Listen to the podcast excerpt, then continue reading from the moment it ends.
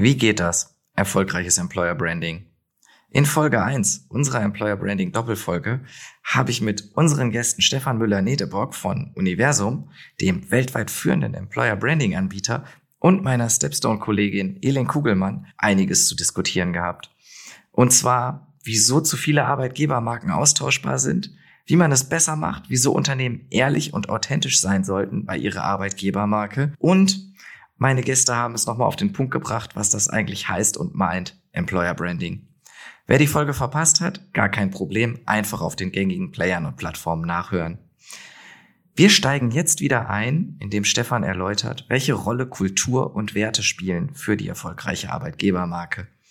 Darüber hinaus diskutieren wir, wie und über welche Kanäle Unternehmen ihre Employer Brand erfolgreich kommunizieren und Elin und Stefan geben noch einmal ihre ganz persönlichen Empfehlungen, wie gutes Employer Branding tatsächlich aussehen kann und sollte. Viel Spaß mit dieser Folge der HR Snackbar. HR Snackbar. Das snackbare Stepstone Expertengespräch rund um Arbeitswelt und Arbeitsmarkt. Wie immer serviert von Caroline und Tobias.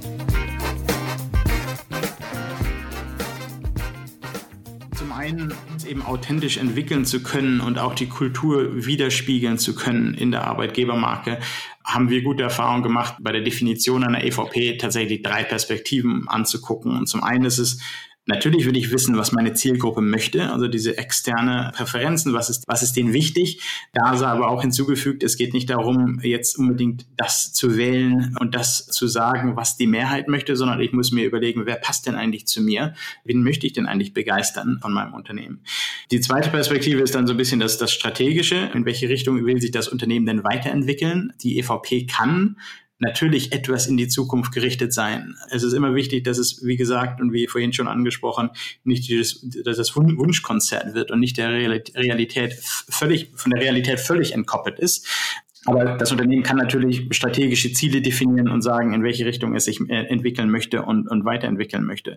Und das Dritte ist dann, und dann ist das eben der Bogen zu dem Thema authentische Kommunikation, authentische Positionierung, das Feedback der, der Mitarbeiterinnen und Mitarbeiter, dass er eben versteht, wie wird die Kultur heute erlebt, wie wird das Unternehmen als Arbeitgeber heute erlebt. Und das ist, glaube ich, entscheidend. Und daran anknüpfend, um deine Frage zu beantworten, welche Rolle spielt dann Kultur in der EVP? Wenn man sich überlegt, warum man zu einem Arbeitgeber geht und wenn wir uns unsere Daten auch angucken, was sind die wichtigen Themen, dann spielt natürlich eine Rolle, wo ist das Unternehmen, wie viel bezahlt das Unternehmen und so weiter. Aber wie Edin schon sagte, die, die Kultur spielt eine ganz entscheidende Rolle. Wie arbeiten wir miteinander? Welche Atmosphäre erwartet mich an meinem Arbeitsplatz? Das heißt, die Kultur, wenn ich alle EVPs Revue passieren lasse, an denen ich in der Vergangenheit gearbeitet habe und die wir entwickelt haben, dann war die Kultur immer ein zentraler Baustein der, der Value Proposition, ein zentraler Baustein des Werteversprechens. Und was ganz spannend ist zu sehen, auch dann im Hinblick auf die Bedeutung von Employer Branding und die, die Rolle des Employer Branding Verantwortlichen, den wir, die wir eben schon angesprochen hatten. Ich finde es ganz spannend zu beobachten. Als ich vor, vor zehn Jahren bei Universum angefangen habe, da war ganz klar, was die Richtung vorgibt. Und das waren dann beispielsweise die Unternehmenswerte, die Unternehmensstrategie. Und dann hat man eben eine EVP entwickelt, um möglichst schnell irgendeine Kampagne zu haben. Und wir haben jetzt tatsächlich die ersten Kunden, die gesagt haben, wir entwickeln jetzt unsere Arbeitgebermarke. Wir definieren die EVP. Wir brauchen bestimmte Zielgruppen in Zukunft, um unsere Strategie zu erfüllen. Wir befinden uns vielleicht auch noch in einem Transformationsprozess. Das heißt, wir brauchen auch neue Leute oder andere Profile in Zukunft. Und dann im zweiten Schritt ist man hingegangen und hat gesagt, und jetzt müssen wir unsere Werte aktualisieren. Passt das noch? Kann ich sozusagen mit den Werten, die ich aktuell für mich definiert habe, das in der EVP formulierte Versprechen überhaupt einlösen? Oder muss ich meine Werte aktualisieren? Und das finde ich eine ganz spannende Entwicklung, äh, zu sehen, dass tatsächlich auch die Arbeitgebermarke die Kultur mitprägen kann und dass es nicht mehr in Stein gemeißelt ist. Das sind unsere Unternehmenswerte und darauf aufbauend entwickeln wir jetzt eine Arbeitgeberkampagne oder eine Arbeitgebermarke, ähm, sondern dass es tatsächlich auch die ersten Unternehmen gibt, die sagen, wir stellen uns mal auf den Prüfstand und gucken mal, damit wir die Leute in Zukunft gewinnen, die wir brauchen, was müssen wir denn vielleicht anders machen in Bezug auf unser Verhalten, auf unsere Werte, um die entsprechend gegebenen Versprechen auch einlösen zu können. Mhm. Und ich glaube, also hier ist noch mal ein Thema, was ich super spannend finde, nämlich dieses, diese Zielgruppenbetrachtung. Ähm, und ähm, das ist auch etwas, was, worauf wir mal extrem viel Wert legen bei unseren Projekten. Weil sagen wir jetzt halt eben mal, Werte, das ist ein wahnsinnig großes Thema, aber die sind natürlich auch für die Zielgruppen teilweise ja nicht unterschiedlich, aber die legen einfach unterschiedlichen Wert auf bestimmte Dinge. Ne? Also mein Lieblingsbeispiel ist halt eben so immer der, der ITler, Thema Agilität. Wir bleiben in dem Universum. Der ITler als sich, dem ist ja zum Beispiel wahnsinnig wichtig, dass der halt eben wirklich etwas, was der schafft. Der möchte an coolen Projekten arbeiten. Der möchte mhm. halt eben ne, irgendwie an etwas, da was dabei sein. Das ist natürlich dann was ganz anderes wie jetzt zum Beispiel ein Buchhalter, für, für den das wichtig ist. Und das sollte man halt eben auch immer grundsätzlich im Hinterkopf behalten. Ne? Wen möchten wir eigentlich ansprechen? Äh, ist jetzt natürlich nicht, dass dann ein Wertversprechen immer variiert, aber es ist halt eben immer so eine andere Nuance daraus. Absolut. Und ich glaube, das ist eine wichtige, wichtige Empfehlung auch, dass man, dass man sich überlegt, wie, wie können wir den, den Kern definieren und wie können wir dann gleichzeitig die Flexibilität wahren, das entsprechend anzupassen. Wie du sagst, für verschiedene Segmente muss ich verschiedene Prioritäten setzen. Das, das betrifft mein Unternehmen in Deutschland, das vielleicht zwei oder drei verschiedene Zielgruppen hat oder wichtige Zielgruppen hat, genauso wie natürlich ein, ein global agierendes Unternehmen oder ein DAX-Konzern, der in irgendwie 180 Ländern aktiv ist. Entsprechend muss ich mich den Marktgegebenheiten anpassen, den, den Zielgruppenpräferenzen anpassen, um so ein bisschen zu variieren und die Nuancen zu spielen und die Prioritäten hoch und runter zu schrauben, je nachdem, was für die Zielgruppen wichtig ist. Stimme ich absolut zu.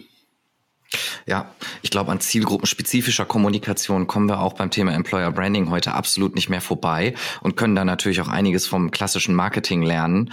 An der Stelle will ich kurz nochmal einhaken. Ich weiß, Elin, du hast das überhaupt nicht so gemeint oder gesagt, aber du hast natürlich gesagt, äh, der ITler. Ähm, oh. Das erinnert mich natürlich daran, ne, dass wir gerade im Bereich IT ähm, hier natürlich echt ein Thema haben und dass, das, dass es da natürlich auch viele interessierte weibliche Nachwuchskräfte gibt. Warum ich das sage, ist, wir haben vor vor kurzem, ich kann an dieser Stelle sagen, vor einer Woche eine sehr, sehr spannende Folge zum Thema mit der Pro7 Sat1 Media aufgenommen. Ich werde jetzt an oder weiß an dieser Stelle natürlich noch nicht, welche von den Folgen zuerst rankommt. Das heißt, wenn die Folge schon da ist, es lohnt sich auf jeden Fall für alle Zuhörerinnen und Zuhörer reinzuhören. Falls sie noch kommt, lohnt es sich auch drauf zu warten. Worauf ich aber noch gerne hinaus will und jetzt erlaubt mir mal kurz etwas kritisch nachzufragen. Und zwar finde ich das total spannend, dass ihr beide sagt, na, so Employer Brand, kann vielleicht auch flexibel flexibel sein, beziehungsweise die Werte, die können sich vielleicht auch den Bedürfnissen des Marktes anpassen. Das finde ich auf der einen Seite gut und das gibt natürlich auch Handlungsspielraum. Auf der anderen Seite könnte man natürlich jetzt kritisch fragen, sind Werte nicht etwas, zu dem, zu dem ich stehen sollte? Wie beurteilt ihr das? Wer mag antworten?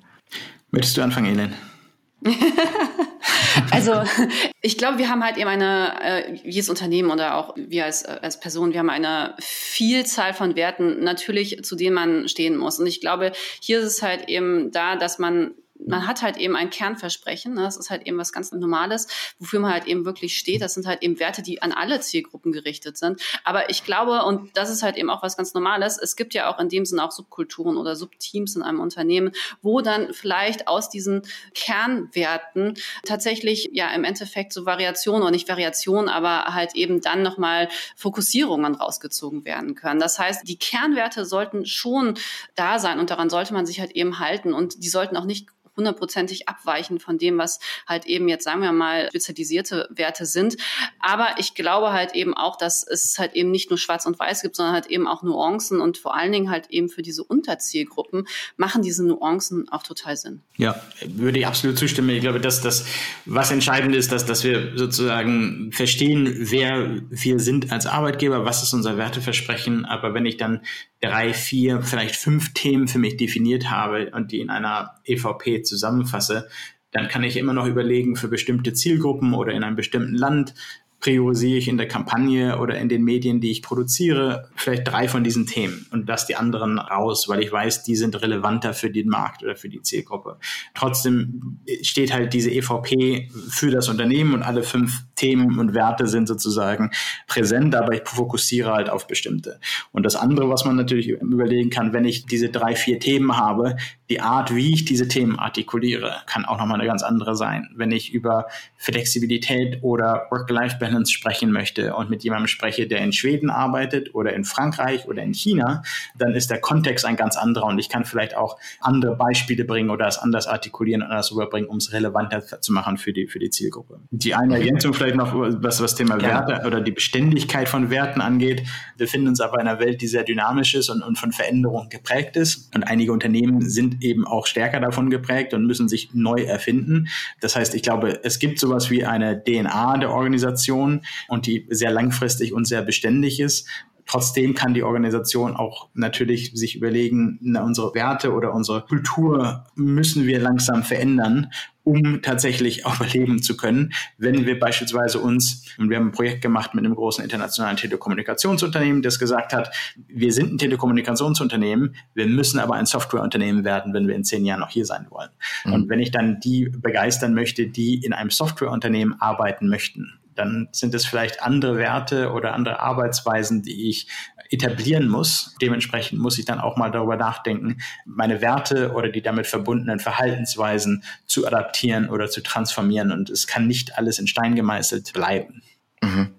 Ja, das ergibt ja auch total Sinn, denn auch unsere gesellschaftlichen Werte verändern sich ja fortlaufend, entwickeln wir weiter. Ich glaube im Großen ja. und Ganzen auch in eine positive Richtung, will ich mal sagen, in Richtung was Menschlichem. Wenn sich das widerspiegelt, das kann ja auch nur gut sein. Das heißt, ich fasse das mal zusammen. Ihr beide plädiert für so eine Art, wenn man das so sagen kann, dynamische Stabilität in puncto Werteversprechen. Jetzt hast du es eben schon angesprochen, welche Medien wir dazu nutzen, das dann eben auch zu kommunizieren, nach draußen zu artikulieren. Ich ich finde es ja, und das haben wir jetzt schon so ein paar Mal hier angesprochen, total interessant und mega spannend, welches Revival die Stimme hat, wie wir hier auch eben Absolut. in unserem, ne, wie wir das ja auch in unserem Podcast einsetzen oder warum wir ihn überhaupt haben oder auch in dem aktuell super gehypten Clubhouse. Ihr beide kennt jetzt den Markt natürlich super gut. Welche Ansprüche haben denn Kandidatinnen und Kandidaten an eingesetzte Medien? Ich gehe ja mal davon aus, dass ihr nicht dafür plädieren werdet, dass ich mich auf ein einziges Medium konzentrieren sollte. Wie sieht das aus? Absolut. Elin, willst du mal starten? Ja, total. Also ich glaube, wir hier nochmal so im Hintergrund haben sollten, ist so ein bisschen das Thema Candidate Experience. Ne? Also wir müssen halt eben sehen, die Entscheidung für einen Job, das ist eine zutiefst komplexe und das ist eine der wichtigsten Entscheidungen im Leben. Ne? Also wo möchte ich einen Großteil meines Lebens verbringen? Und dadurch muss man halt eben wissen, dass der Kandidat mehrere Stufen durchschreitet. Ne? Also von Awareness, die ersten Informationssachen bis halt eben tatsächlich zur Entscheidung. Und vor allem, wenn wir uns jetzt diesen Blick auf die Entscheidung anschauen und wir halt eben da wissen, genau in diesem Moment sucht der Kandidat explizit nach ganz vielen Informationen, insbesondere halt eben, ne, wie ist es da wirklich zu arbeiten. Da sind halt eben Medien wichtig, die zum einen glaubhaft sind, wo man halt eben aber auch, was wir eben besprochen haben, vielleicht halt eben so eine Art hat, wo man die Unternehmenskultur halt eben wirklich erleben kann. Und das sind Medien, wo ich halt eben immer sage, was die nicht fehlen dürfen, Videos oder halt eben jetzt halt eben auch Podcasts, weil Podcasts haben halt eben das Wunderbare, wie wir jetzt, wir sprechen miteinander, wir interagieren miteinander. Man kann wunderbar quasi sehen, wie wir miteinander umgehen und darauf halt eben Rückschlüsse zu einer Unternehmenskultur machen. Genauso im Video. Ne? Im Video ist es halt eben so, dass man da auch noch ein bisschen mehr vom Arbeitsplatz zeigen kann. Und äh, aber auch da sieht man Interaktion halt eben vielleicht auch jetzt nicht falsch interpretieren, aber so körperliche, ne? ob man sich jetzt nicht in Corona-Zeiten High Five gibt oder wie auch immer. Ne? Das soll jetzt natürlich nicht gestellt sein, aber wie gegrüßt man sich, wie geht man miteinander um, wie ist die Körperhaltung? Das ist wunderbar in Podcasts, aber auch in Videos darzustellen. Und deshalb finde ich es wahnsinnig wichtig, vor allen Dingen zu dieser letzten Entscheidung, dass diese Medien unbedingt da sind. Und da möchte ich einen Hinweis geben und ich glaube, das ist auch etwas, äh, wo Stefan, glaube ich, garantiert auch gleich noch viel zu erzählen kann. In dieser letzten Phase, sollte es weg von Imagefüllen gehen hin zu Testimonials, zu jetzt das mhm. nächste Buzzword Storytelling, halt eben wirklich, wo Leute von sich aus erzählen, wie ihre persönliche Erfahrungen, wie ihre persönlichen Werdegang oder was die halt eben in einem Unternehmen wirklich erlebt haben, weil das ist am glaubwürdigsten. Ganz im Prinzip Show Don't Tell, das ist jetzt blöd für einen Podcast, aber was ich damit sagen will, ist, was wir nicht sehen sollten, ist, dass vor allen Dingen in dieser letzten Phase des Bewerbungsprozesses jemand sagt, bei uns ist es sehr dynamisch und agil. sondern es sollte vielleicht eine Geschichte erzählt werden, die das herausbringt und dass die Kandidaten dann von sich aus sagen, ah, bei denen ist es dynamisch und agil oder halt eben so, oh, bei denen herrscht eine Fehlerkultur. Das sollte man halt eben nicht so quasi den Leuten ins Gesicht bringen, sondern wirklich über eine Geschichte, über, ja, über Storytelling halt rüberbringen, weil damit glaubt man es und man hat halt eben auch direkt einen Beweis, ne? weil es ist nicht einfach nur ein Wort, was im leeren Raum steht, sondern es ist etwas, was wirklich Hand und Fuß hat und das das ist etwas, was ich tatsächlich jedem mitgeben möchte. In Testimonials investieren, in Geschichten investieren und sich halt eben auch wirklich Mühe geben, dabei zu gucken, was für Geschichten kann ich auch erzählen, auch im Hinblick auf Zielgruppenansprache. Ne? Welche Geschichten sind da, die vielleicht bestimmte Zielgruppen begeistern können, etc. und diese dann wirklich mit seinen eigenen Mitarbeitern mhm. zu erzählen. Also Geschichten erzählen. Stefan, fällt dir da vielleicht eine konkrete Best Practice ein oder hast du allgemein noch Inspiration für unsere Zuhörerinnen da draußen, ähm, wie wir das umsetzen können, wie wir das machen können? Muss das gleich immer eine große Kampagne sein? Wir sehen tatsächlich immer mehr, dass es, dass es weggeht von den ganz großen Kampagnen, die wir ganz zu Eingangs ja schon ein bisschen besprochen haben, äh, mit, mit, den Claims und den austauschbaren mhm. Buzzwords, sondern dass es eben hingeht zu dem, was Elin gerade beschrieben hat, dass es eben Testimonials sind von, von Mitarbeiterinnen und Mitarbeitern, dass Geschichten erzählt werden, dass das eben auch dann sehr unternehmensspezifisch ja transportiert werden kann, was meinen wir denn, wenn wir über Innovation sprechen? Jedes Unternehmen spricht heute über Innovation. Und sobald ich mich positioniere als innovatives Unternehmen, wird sofort der Vergleich gezogen, na, wie innovativ denn im Vergleich, im Vergleich zu Google und Amazon, die irgendwie so als die innovativsten Unternehmen gesehen werden, wenn man sich die, die Daten anguckt über die Unternehmen, die wir haben. Das heißt, mit, mit äh, entsprechend authentischem Storytelling, wie Edin es beschrieben hat, kann man, glaube ich, sehr gut auch eben diesen Schritt weitergehen über die Buzzwords hinaus, um zu sagen, was bedeutet das denn bei uns, wenn wir darüber sprechen, innovativ zu sein? Was machen wir denn sehr konkret? Deswegen kann ich dem eigentlich nur, nur zustimmen. Ähm, vielleicht hier äh, auch noch eine Ergänzung, weil ich das halt eben auch wirklich finde, diese Einzigartigkeit, ne, die auch EVP mit sich bringt, finde ich halt eben so ganz zentral in diesem Geschichten erzählen, weil dieses Was, was halt eben viele halt eben sagen, vielleicht ist dieses Was austauschbar, ne, agil, schnell, Fehlerkultur oder sonstiges, ne, aber die Frage ist ja, und das hat ja auch Stefan gerade angesprochen, das Wie. Ne, mhm. Wie sind wir? Und das Wie kann man tatsächlich nur erfahren, indem man eine Geschichte erzählt. Und das finde ich dann macht das Einzigartige aus, weil diese Geschichte ist nur in diesem Unternehmen passiert. Diese Geschichte ist nur von diesen Mitarbeitern erlebt worden und nur diese Mitarbeiter, die auch nur gerade zu diesem Zeitpunkt in diesem Unternehmen arbeiten, können diese Geschichte erzählen. Und das macht für mich halt eben Einzigartigkeit aus. Und die Mitarbeiterinnen und Mitarbeiter zu involvieren, äh, ich meine, das schließt dann so ein bisschen den, oder den Bogen zu dem, was wir ganz am Anfang besprochen haben, was ich am Anfang gesagt habe, die, die interne Wirkung der Arbeitgebermarke. Wenn ich eben nicht, wie Helena schon sagte, Stock Photography nutze oder irgendwelche Models nehme, um mein Unternehmen zu präsentieren, sondern tatsächlich mit, mit meinen Mitarbeiterinnen und Mitarbeitern spreche und die involviere, hat das natürlich auch nochmal eine ganz andere Wirkung oder eine ganz andere Strahlkraft, auch nach intern. Im besten Fall sind meine Mitarbeiterinnen und Mitarbeiter ja stolz, für mich zu arbeiten und reden da gerne drüber, was sie machen und wie sie es machen. Das sollte man auch nicht vernachlässigen, dass da eben auch diese zweite Seite der Medaille ist, dass das Thema Identifikation, interne Wirkung auch nochmal eine große Rolle spielt, wenn wir über Arbeitgebermarken und Arbeitgebermarketing sprechen. Stimme ich dir auch absolut zu. Ist auch etwas, was wir kürzlich herausgefunden haben, dass ganz viele Unternehmen das Thema Mitarbeitermotivation, Mitarbeiterbindung gerade in diesen aktuell sehr herausfordernden Zeiten ganz oben auf dem Schirm haben. Und ich denke, da zahlt das ganz entscheidend drauf ein.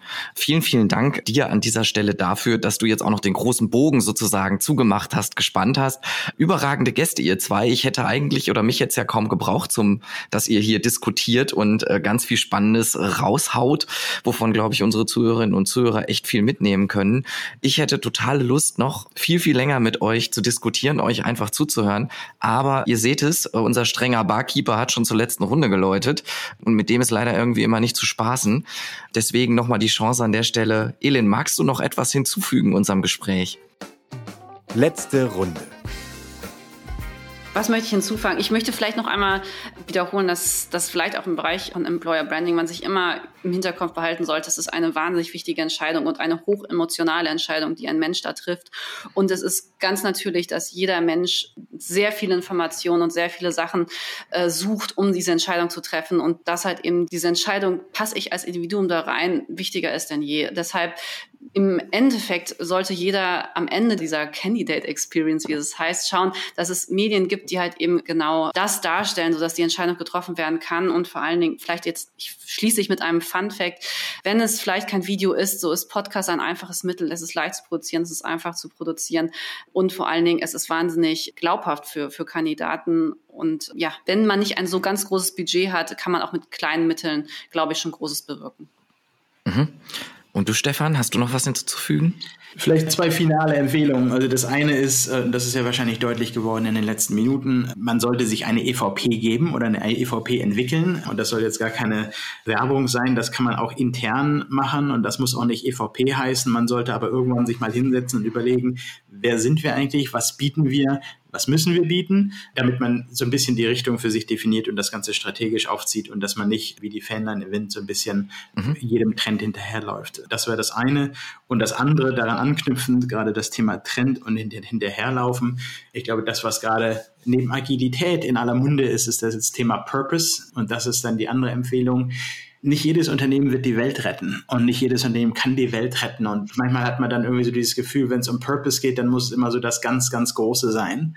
Eine Stufe tiefer reicht meiner Meinung nach völlig aus. Ich glaube, es geht dem Kandidaten, der Kandidatin auch einfach darum, das große Ganze zu verstehen. Woran arbeite ich eigentlich mit? Worauf habe ich einen Einfluss oder wie passt das alles zusammen?